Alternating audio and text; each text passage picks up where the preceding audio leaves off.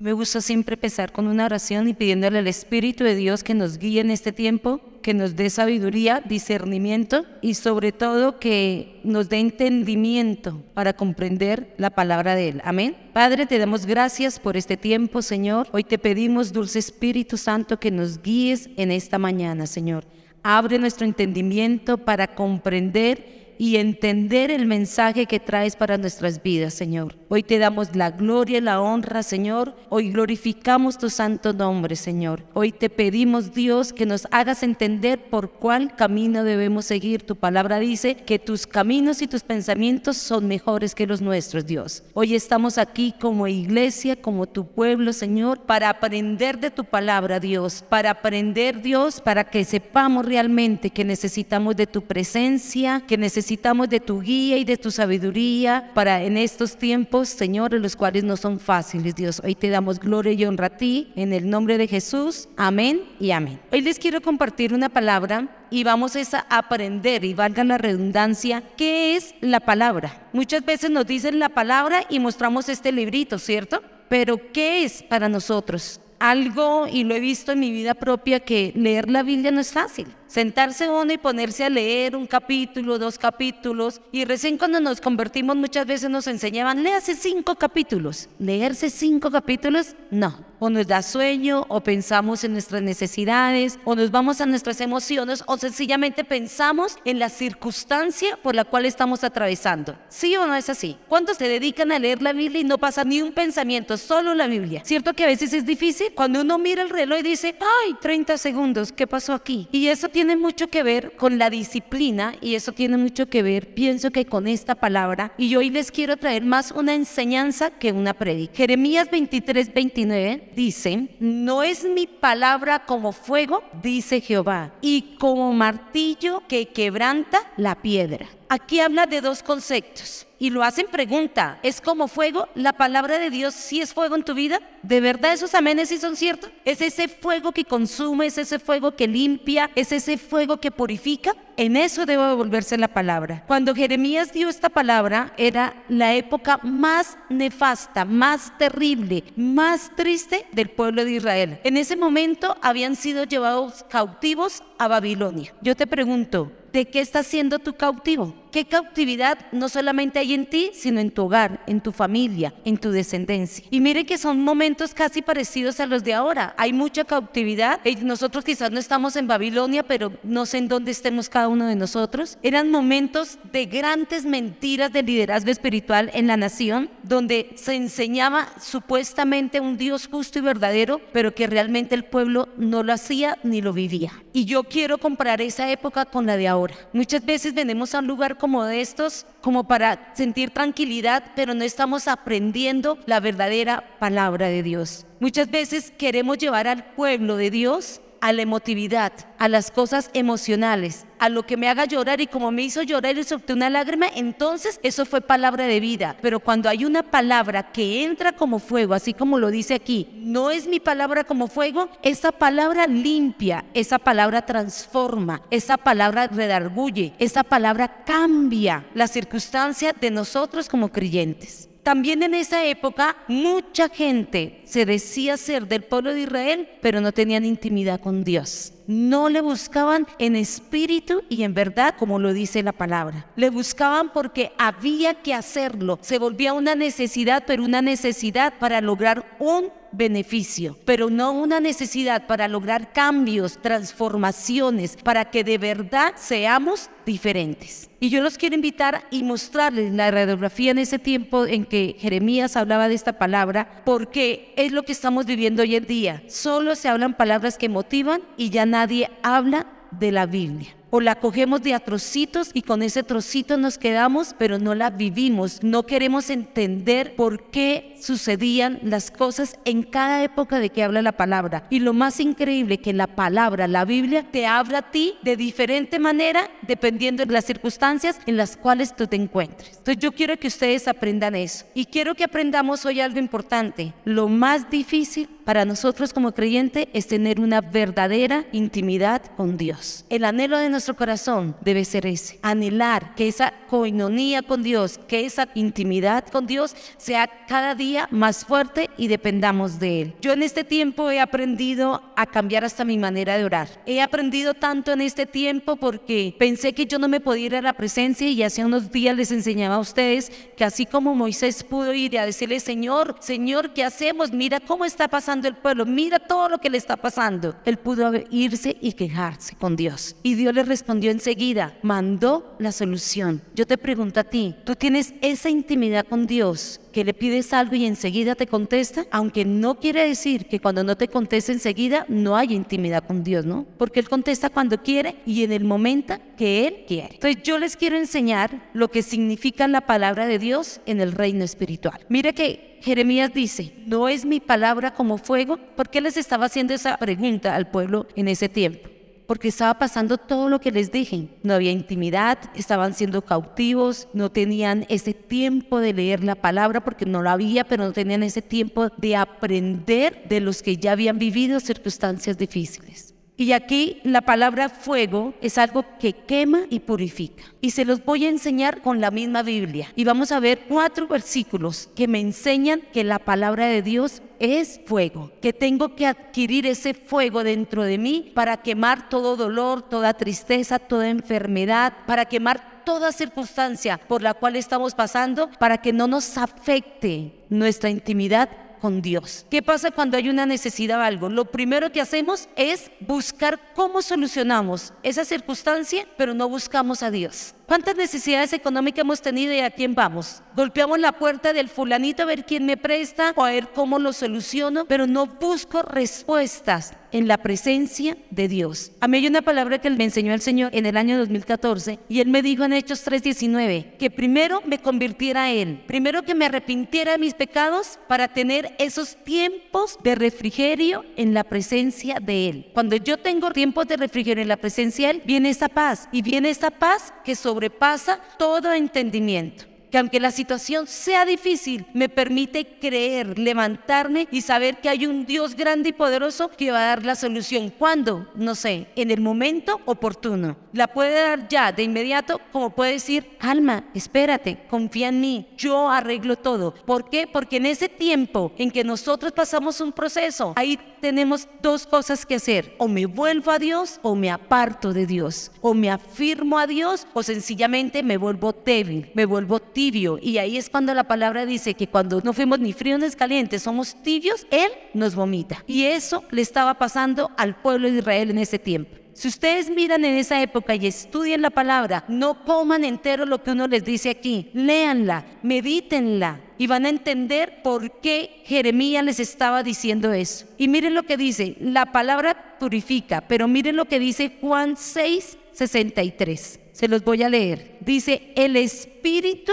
es el que da vida. ¿Quién te da vida? ¿Será que te da vida tu quejadera delante de Dios? ¿Será que te da vida tu quejabanza todo el tiempo? ¿Será que te da vida el ir y golpear puertas del mundo cuando no quieres entrar al cuarto secreto, como dice el Padre nuestro que estás en los cielos? Irme allá a buscar a ese Padre. Eso es lo que me está enseñando aquí la palabra. Dice, el Espíritu es el que da vida, la carne para nada aprovecha. Para nada aprovecha. Tus pensamientos, tus sentimientos, tus emociones no te llevan a una verdadera intimidad con Dios. Yo me puedo quejar delante de Dios, pero no me puedo olvidar que la gloria y la honra siempre se la daremos a Él. No me puedo olvidar que el que me hace ser fuerte en medio de, de mi debilidad es Él, Jehová de los ejércitos. Entonces, eso quiero que ustedes lo aprendan y se lo guarden en su corazón. ¿Qué hace la palabra en la parte espiritual en mi vida?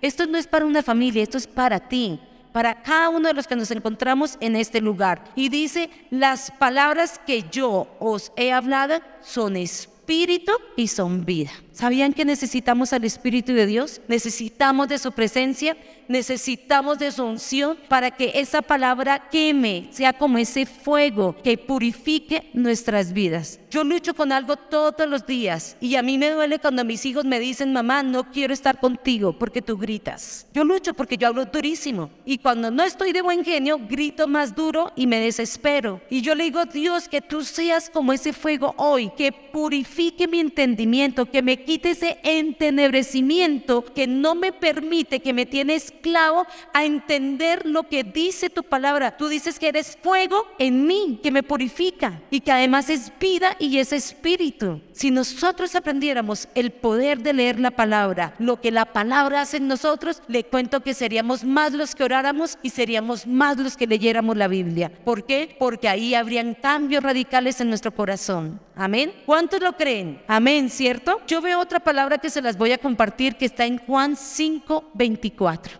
Juan 5, 24 dice, de cierto, de cierto os digo. O sea, es una certeza, es algo verdadero, es algo real. El que oye mi palabra y crea el que me envió, ¿quién fue el que lo envió? Dios el Padre, ¿cierto? Dice, el que oye mi palabra, no en la palabra que yo estoy dando, no en lo que yo digo, en la palabra que el Espíritu de Dios está colocando en cada uno de ustedes para que no solamente le crean a Jesús a lo que Él vino, sino al Padre, que Él envió a Jesús a que hubiera una verdadera transformación radical en nuestras vidas. Eso es lo que quiere Dios en este tiempo. Y dice, tiene vida eterna y no vendrá a condenación. Mira la promesa, tendremos vida eterna. La misma Biblia me dice y me enseña que hay un lugar allá en el cielo preparado para cada uno de nosotros. Él no lo dice para la familia Salas Noguera, Él dice para cada uno de los que le creen. Deben que la salvación es personal mi manera de hacer mi devocional es personal. Tenemos que aprender a orar. Volvámonos a Él, volvámonos a Él, volvámonos a su presencia, restauremos ese altar familiar, porque si yo lo puedo hacer sola, puedo dar testimonio y con el tiempo invitaremos a los miembros de nuestra familia a hacer un altar para Dios. ¿Cuál es ese altar para Dios? Cuando oremos en familia unidos. Y dice que cuando uno o dos se reúnen con un solo fin, hay respuestas de Dios. Si ven que la palabra de Dios es vida y además continúa diciendo, más ha pasado de muerte a vida. El que quiere sacarnos de esa muerte, de ese letargo espiritual en que andamos, porque muchas veces va el espíritu y la carne que está en nosotros que lo que el espíritu de Dios puede hacer en nuestras vidas. Y debemos aprender eso. Otra palabra que quiero compartirles hoy está en 2 de Pedro 1, 19, 21. Se las voy a leer. Yo quiero que ustedes aprendan hoy, que se motiven no por algo a nivel congregacional, sino por ustedes mismos, porque esas cosas en las cuales aún estamos cautivos puedan ser erradicadas de nuestro ser y que esa palabra se vuelva como fuego y que ese martillo quebrante toda esa piedra, esa dureza que hay en nuestros corazones. Mire lo que dice esta palabra. Tenemos también la palabra profética más segura, a la cual hacéis bien en estar atentos como a una antorcha que alumbra en un lugar oscuro. ¿Cómo reflejamos que estamos en intimidad con Dios y que leemos la palabra? Porque seremos esa antorcha en un lugar oscuro. Yo te pregunto a ti, ¿será que si somos esa antorcha, somos esa luz? ¿O sencillamente no somos nada, no damos testimonio, no damos ejemplo? Entonces es ahí donde debemos nosotros examinarnos y mirar qué hay dentro de nosotros. Amén. Dice también, hasta que el día esclarezca y el lucero de la mañana salga en vuestros corazones. Es una palabra que reconforta, es una palabra que alienta, es una palabra que me dice, tranquilo, tranquila, de esta salimos. No importa la circunstancia en cual tú te encuentres, esta palabra te anima a que sigas, a que perseveres. ¿Hasta cuándo? No sabemos, pero dice que prosigamos a la meta, al supremo llamamiento, me dice a mí la palabra. Y dice que no desmayemos, no desmayemos, que sigamos. Y esto yo lo he aprendido en la palabra. Dice, entendiendo primero esto, que ninguna profecía de la escritura es de interpretación privada, porque nunca la profecía fue traída por voluntad humana, sino que los santos, hombres de Dios, hablaron siendo inspirados por el Espíritu Santo. Tremendo, ¿no? Miren lo que hace la palabra. Entonces, sí se vuelve martillo y sí se vuelve fuego dentro de mi vida. Yo los invito a cada uno de ustedes que nos apropiemos de cada palabra que Dios nos ha regalado, cada promesa que nos ha regalado y la podamos reclamar cada día y podamos luchar porque se vuelva vida en nosotros y porque el Espíritu de Dios de verdad ande con nosotros. Otra palabra que a mí me conforta y que me, me hace leer y buscar la Biblia todos los días es Hebreos 4:12. ¿Por qué? Porque cuando yo declaro, cuando yo decreto la palabra, esta palabra es viva y es eficaz, como lo dice. Dice, porque la palabra de Dios es viva y es eficaz. Y dice, y más cortante que toda espada de dos filos. Si declaramos la palabra y decimos, yo soy sana en el nombre de Jesús, porque Jesús vino y acabó con la enfermedad, esta palabra se cumple. ¿Por qué no se vuelve realidad en nosotros? Porque no la confesamos y la profetizamos en nosotros. Entonces yo le puedo decir a la enfermedad,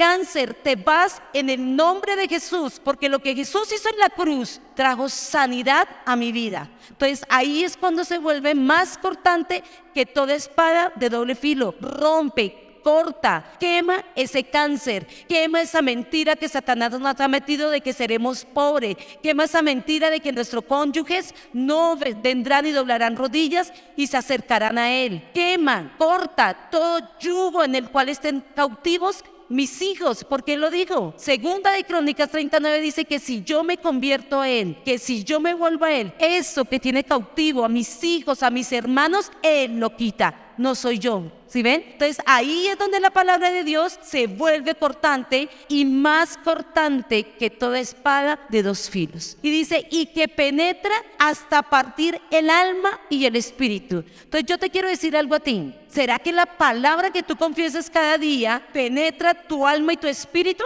¿Tienes la autoridad para hacerlo de esa manera? Ahí es donde la palabra de Dios es fuego y es martillo. Martillo porque quebranta esa piedra, eso duro que hay dentro de ti que no te hace entender el poder y la autoridad que tiene la palabra de Dios. ¿Se ven que eso es diferente? Entonces tenemos mucho que aprender y la invitación es volvernos a Él todos los días, todos los días. No es cada ocho días, no es cada quince días, todos porque somos carne. A veces la carne nos gobierna, a veces la carne puede más que el Espíritu de Dios. Y por eso cada día tenemos que convertirnos y volvernos a Él. Y dice, las coyunturas y los tuétanos y discierne los pensamientos y las intenciones del corazón. ¿Por qué le estás orando a Dios? ¿Porque te soluciona el problema que tienes? ¿O porque realmente quieres tener un cambio en tu vida? ¿Por qué le estás orando a Dios? ¿Por qué vas a la presencia de Dios y lloras? ¿Para mirar qué beneficio te da? ¿O porque realmente quieres un cambio radical dentro de ti? Yo todos los días ahora me hago eso. ¿Por qué lloro o por qué estoy triste?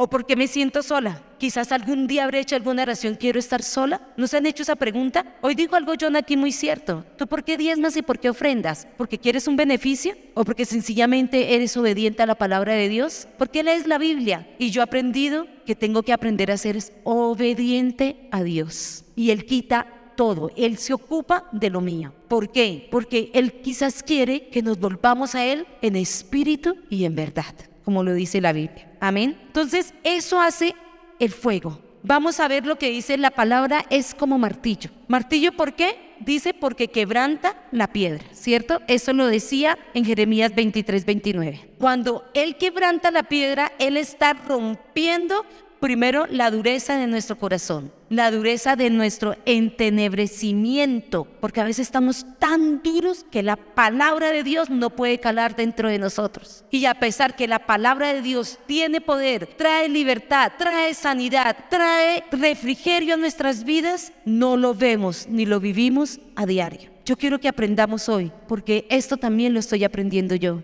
Entonces, ¿por qué es martillo también? Porque destroza la rigidez de nuestro interior, golpea el alma y quebranta nuestros pensamientos. La misma Biblia me dice que los pensamientos de Él son mejores que los míos. La palabra tiene que ser ese martillo que quebrante ese pensamiento por el cual yo vengo a buscar a Dios cada mañana o cada tarde o cada noche. No sé en qué momento lo hagas tú. Tiene que quebrantar. Ahí se vuelve martillo. Por eso dice fuego y martillo. Amén. ¿Por qué? Porque nos rompe muchas veces la cabeza con duros golpes a nuestro intelecto. Muchas veces nos creemos aviondos. ¿Yo para qué necesito la Biblia si yo me las sé todas? No, no, no las sabemos todas. Porque ante una necesidad, ahí vemos nuestra debilidad. Ante cualquier circunstancia, ahí vemos nuestra debilidad. Y es ahí cuando la palabra se vuelve real y donde decimos, diga el débil, fuerte soy. Entonces tenemos que aprender a vivir la palabra de la manera correcta, como Dios quiere que la vivamos. Por eso traje todas estas citas bíblicas, porque no soy yo la que lo digo, lo está diciendo el Señor a través de las personas que escribieron con el Espíritu de Dios esta palabra. Amén, yo lo creo. También veo que rompe y quebranta y destroza toda sabiduría y nos hace ver los necios que somos. Y a veces tiene que tallar en nosotros con macedumbre y humildad. Por lo tanto, hoy es el día en el cual vamos a declarar cada uno de nosotros una palabra profética que nos va a cambiar. No como iglesia, es personal. A cada uno de nosotros, tú que estás ahí sentado o tú que estás viendo en las redes, tú determinas si la palabra de Dios te cambia, te transforma y te hace una persona diferente. Eso va a llevar que si lo logramos los que estamos aquí, nuestras familias entiendan que la palabra de Dios sí tiene poder es ahí cuando ellos van a ver. ¿Por qué? Porque la palabra de Dios es la que quebranta todo yugo y el Espíritu de Dios se va a mover de una manera tan sobrenatural y lo vamos a ver cuando las ataduras de nosotros como pueblo de Dios son quebrantadas por su palabra. Yo no sé de qué estás atado tú. No sé, cada uno de nosotros lo sabemos. A las mentiras, a la pornografía, a la rebeldía, al engaño, al robo, ¿A estás atado? La única que te quita y te rompe ese yugo es la palabra de Dios. No es un pastor o un profeta que esté aquí y te ministre. Es la autoridad con que tú le hables a ese espíritu inmundo que te tiene cautivo. Pero si yo tengo autoridad y si yo creo la palabra, yo le puedo decir a esa mentira que le hablo todos los días, decirle mentira, te vas de mi vida en el nombre de Jesús, porque el espíritu de Dios es vida. Él rompe todo yugo toda mentira que hay dentro de mí. Y si lo digo y lo confieso todos los días, ¿qué pasa? Hay cambio. Entonces tenemos que creerlo, ¿sí ven? Ahí es diferente. Entonces les quiero preguntar algo, que yo me hice esa pregunta y la verdad es difícil de contestar. ¿Sobre qué piedra está fundamentada tu vida? ¿Sobre qué piedra? A veces decimos que porque venimos aquí o porque hemos hecho tantas cosas para Dios sobre Él y a veces créanme que no. Y uno lo ve en el momento de necesidad. Sobre qué piedra está fundamentada no solamente tu vida, sino tu familia y tu descendencia. Sobre qué estamos parados. ¿Quién nos motiva cada día a levantarnos? ¿Lo que Él va a hacer en nosotros o las necesidades, las preocupaciones y el diario vivir de nosotros? Esa es la invitación hoy y esa es la pregunta hoy. Entonces yo sí te quiero invitar a que todos empecemos a edificarnos sobre la roca firme que es Jesús. ¿Cuántos dicen amén? Pero ¿cómo lo vamos a hacer primero? Cada uno de nosotros. ¿Saben por qué no toda nuestra familia está doblando de rodilla, como lo dice en la palabra? Dice que toda rodilla se doblará y confesará que Él es el Señor de cada uno de nosotros, porque no hemos sido de testimonio. Iglesia, nos falta mucho para ser de testimonio, no para los de afuera, para los que están conviviendo con nosotros todos los días. Todos los días, ahí donde podemos ver sobre qué estamos edificados. Yo solo sé algo, que Dios hoy va a quebrantar todo el yugo y el Espíritu de Dios se moverá de una manera sobrenatural en cada uno de nosotros. ¿Hasta dónde? Hasta donde tú y yo le permitamos. No hay nada más que hacer. Y vamos a ver para terminar unos ejemplos de gente que estaba haciendo lo malo, de gente que no estaba haciendo lo correcto, pero cuando se volvieron a Dios, el Señor les respondió. Y yo quiero terminar, son tres citas para seguir con la administración y están en jueces 3, 7, 8. No la busquen, yo se las leo. Mire lo que dice jueces 3, 7, 8. Dice, hicieron pues los hijos de Israel lo malo ante los ojos de Jehová y olvidaron a Jehová su Dios. Yo te pregunto algo, ¿habremos olvidado a Dios en algún momento? ¿Cierto que sí lo hemos olvidado? Y hemos hecho lo malo. Dice, y le sirvieron a Baales y a las imágenes de acera. Y la ira de Jehová se encendió contra Israel y los vendió en manos de Cusán Risataim, rey de Mesopotamia. Y sirvieron los hijos de Israel a Cusán Risataim ocho años. ¿Qué cosas has hecho que hoy te tienen días, meses, años en una atadura, en una circunstancia difícil? Pero dice aquí que el pueblo de Israel duró cautivo ocho años porque ellos se contaminaron con las costumbres cananeas. Pero miren lo que dice jueces 3, 9, 16. Entonces clamaron los hijos de Israel a Jehová y Jehová levantó un libertador a los hijos de Israel y los libró. Se ve que yo creo que esto constantemente tenemos que hacerlo porque a veces hacemos lo malo, pero nos volvemos a Él. Yo solo espero que Dios no se canse de nosotros como pueblo. Yo solo creo y quiero creer, como lo dice su palabra, que sus misericordias son nuevas cada mañana, porque eso lo hacemos seguido. Yo lo hago por lo menos seguido. Digo, Señor, no puedo tener ese pensamiento. Señor, no puedo actuar de esta manera. Y tengo que todas las veces volverme a Él. Entonces dice que ellos clamaron, mandó un libertador a Otoniel, el hijo de Cenaz, hermano menor de Caleb, y el espíritu de Jehová vino sobre él y juzgó a Israel y salió a la batalla y Jehová entregó su mano a Cusán Rizataim, rey de Siria, y prevaleció su mano contra Cusán Rizataim, mire que vino la salvación. Pero no abusemos. ¿Saben que a veces abusamos de Dios? Y nos volvemos como el común denominador de los que buscan a Dios, vuelven a Él y vuelven y otra vez y vuelven y otra vez. Debemos tener un cambio radical, porque las consecuencias se asumen después. Cada decisión que tomemos tendremos que darle cuentas a Dios.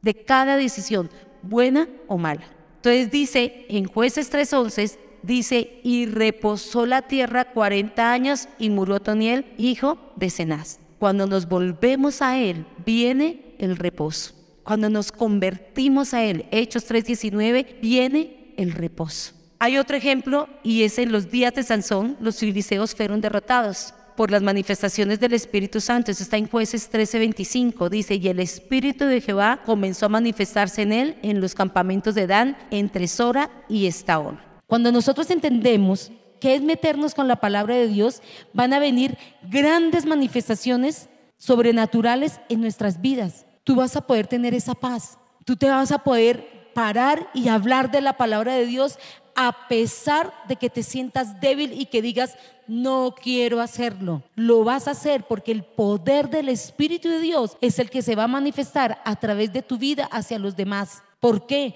Porque Él se mueve como Él quiere y Él hace lo que Él quiere. Amén. Y yo miro aquí que cuando yo entiendo eso de, las grandes manifestaciones y de lo sobrenatural que puede pasar en mi vida, la palabra se convierte en martillo y fuego y va a traer sanidad, van a haber milagros y van a haber prodigios. ¿Cuánto lo creen? Amén, ¿cierto? Si estás pasando por una enfermedad, yo te puedo decir algo, si tú le crees que Dios trajo sanidad, va a haber sanidad. Si tú estás pasando por un momento difícil con tu cónyuge, con tus hijos, tú vas a confesar la palabra y se va a volver como ese martillo que quebranta la dureza, que quebranta la piedra y va a haber sanidad, va a haber salvación para ti y para tu casa.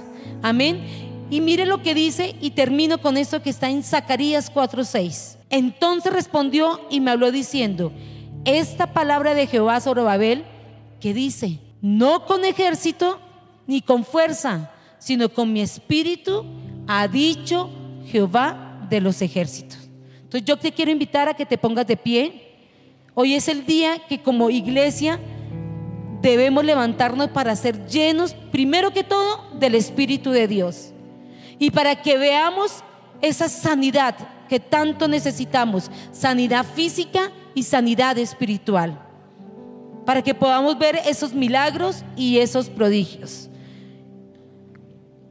Hay una palabra que está en 2 Corintios 3:17, dice, porque el Señor es el Espíritu y donde está el Espíritu del Señor, ahí hay libertad. Vamos a ser libres de la enfermedad, libres de la opresión. Entonces yo te invito hoy a que tú puedas levantar tus manos, cierres tus ojos y que le pidamos al Espíritu de Dios que hoy descienda con martillo y fuego para deshacer todas las obras y todas las artimañas que Satanás ha colocado en contra de nuestras vidas, de nuestra familia, de nuestra casa y de nuestra descendencia. Este es un tiempo en el cual Dios y el Espíritu de Dios va a romper todo yugo, toda roca falsa, va a romper todo espíritu cautivo que hay en medio de nuestras vidas, en nuestra casa. Señor, hoy te pido, Señor, que tú rompas toda dureza de corazón que hay en medio de nosotros, Señor. Padre, te pido, Señor, que donde Satanás ha edificado, Señor, lo quite, Señor, y seas tú colocando tu roca, Señor, tu palabra que es viva y que es eficaz, Señor, y que es más cortante que toda espada de doble filo, Señor, que penetra hasta partir el alma y el espíritu, Señor. Tú disiernes nuestras intenciones y nuestros pensamientos, Dios. Padre, yo te, di, te pido, Señor, que así como le dijiste a tu pueblo en Isaías, no temas, porque yo estoy contigo. Señor, hoy confieso, hoy declaro tu palabra, Señor, que tú estás conmigo y que tú quitarás todo temor, Señor, que tú siempre me ayudarás, lo dices en tu palabra, y siempre me sustentarás con la diestra de tu justicia, Dios. Padre, todos los que se han enojado contra mí, Señor, serán avergonzados y confundidos. Y tú serás como nada y perecerán, Señor, todos, Señor, los que contienden contra mí, Señor. Padre, yo te doy gracias, Señor, porque tú eres el que trae sanidad, porque tú eres como fuego, Señor, fuego que quiebra, fuego que quema, Señor, que Señor como esa piedra que quebranta, Padre. Hoy lo declaro, Señor. Hoy te pido, Espíritu de Dios, que se hace ese martillo, Señor, que rompe la roca falsa que ha desviado mi propósito y mi destino en el nombre de Jesús, Señor. Padre, tú nos trajiste a este lugar con un propósito, Señor, y tu propósito se cumple para nosotros con Luis. Padre, hoy declaro, Señor, que tú traes libertad a nuestras vidas, Padre, que tú quitas toda opresión, toda mentira, todo engaño que Satanás ha querido traer a tu iglesia y a tu pueblo, Dios. Hoy te doy gracias, Señor. Hoy te pido, Dios, que escuches la oración de todos los que estamos en este lugar, Dios. Padre, escúchanos, Señor. Padre, escucha nuestro ruego y nuestro clamor hoy, Dios. Padre, mira las necesidades de cada uno de nosotros, Dios. Mira, Señor, por lo que hemos estado pidiendo y orando delante de ti, Señor. Padre, yo te pido, Señor, que tú obres conforme a tu palabra, Señor, porque ninguna arma forjada contra mi vida, contra la de Luis, contra la de mis hijos prosperará, Señor. Y tú condenarás toda lengua que se levante contra ti en juicio, Padre. Esta es la herencia de los siervos de Jehová, Dios. Y hoy la declaro, Señor. Hoy la declaro en medio de mi vida, en medio de tu casa, Señor. Hoy declaro que traes sanidad, Señor No solamente física, sino emocional y sanidad, Padre, a nuestro espíritu y a nuestra alma, Dios. Padre, hoy te doy gracias. Hoy se rompe, Señor, los ciclos repetitivos de enfermedades que Satanás ha querido traer a tu iglesia, Señor. Hoy se rompen esos ciclos y hoy todo cáncer se consume por el fuego de la palabra de Dios. Hoy todo cáncer se quiebra, se rompe, se quebranta, porque la palabra de Dios es viva y es eficaz, Señor.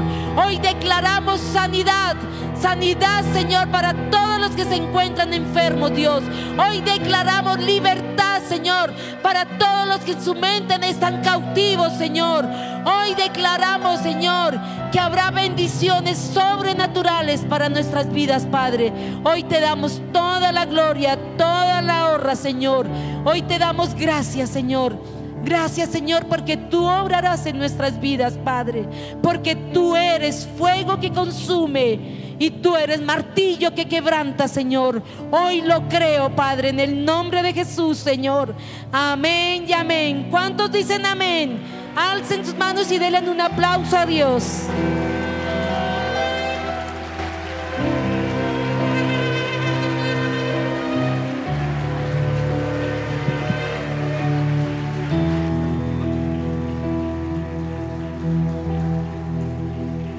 Yahweh,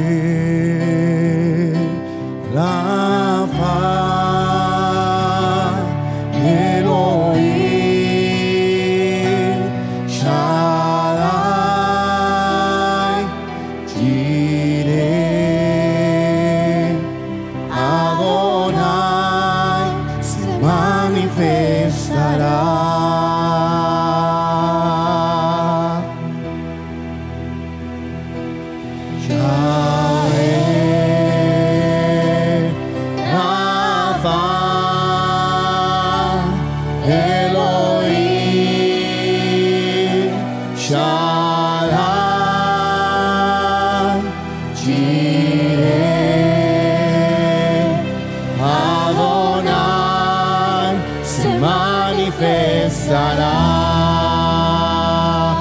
Vamos a decirle una vez más este coro todos juntos, fuerte.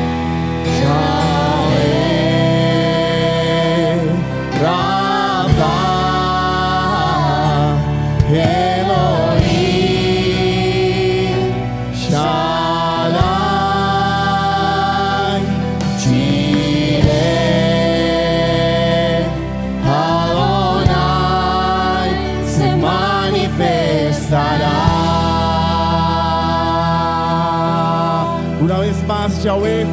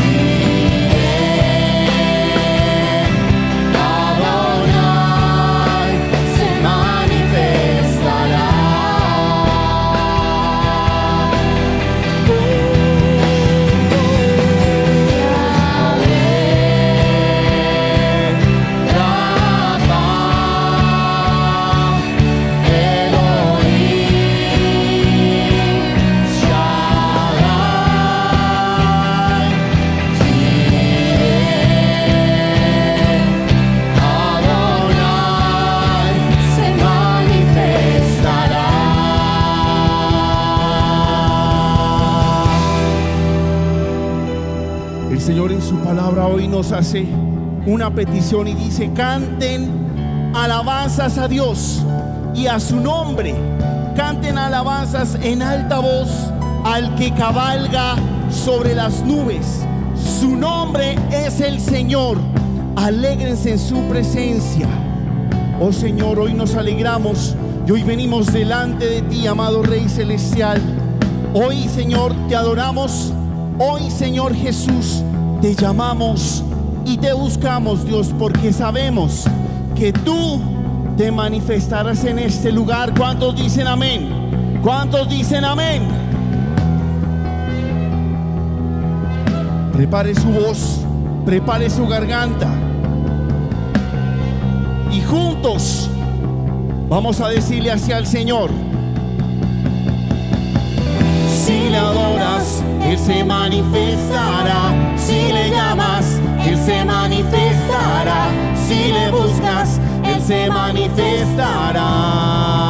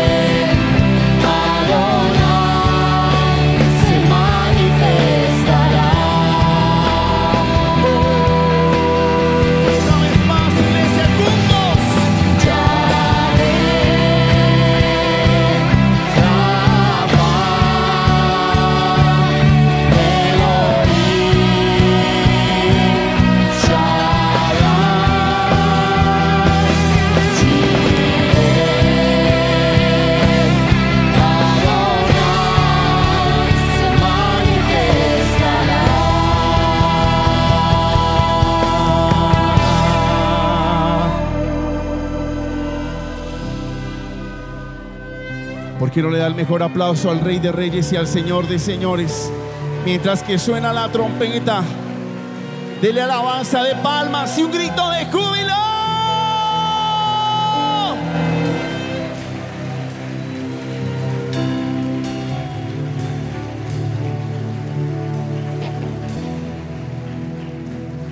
Levante su mano y dígale gracias Señor, porque hoy tú te manifiestas con poder y con tu gloria Señor en esta casa para todos Señor y en medio de nuestras vidas. En el nombre de Jesús, dígale Señor, yo hoy decido así creerlo y creer en ti, amado Rey Celestial. ¿Cuántos lo creen? Dele el mejor aplauso entonces si es así al único, al verdadero, al eterno, a Jesús. Fuerte el aplauso al Señor.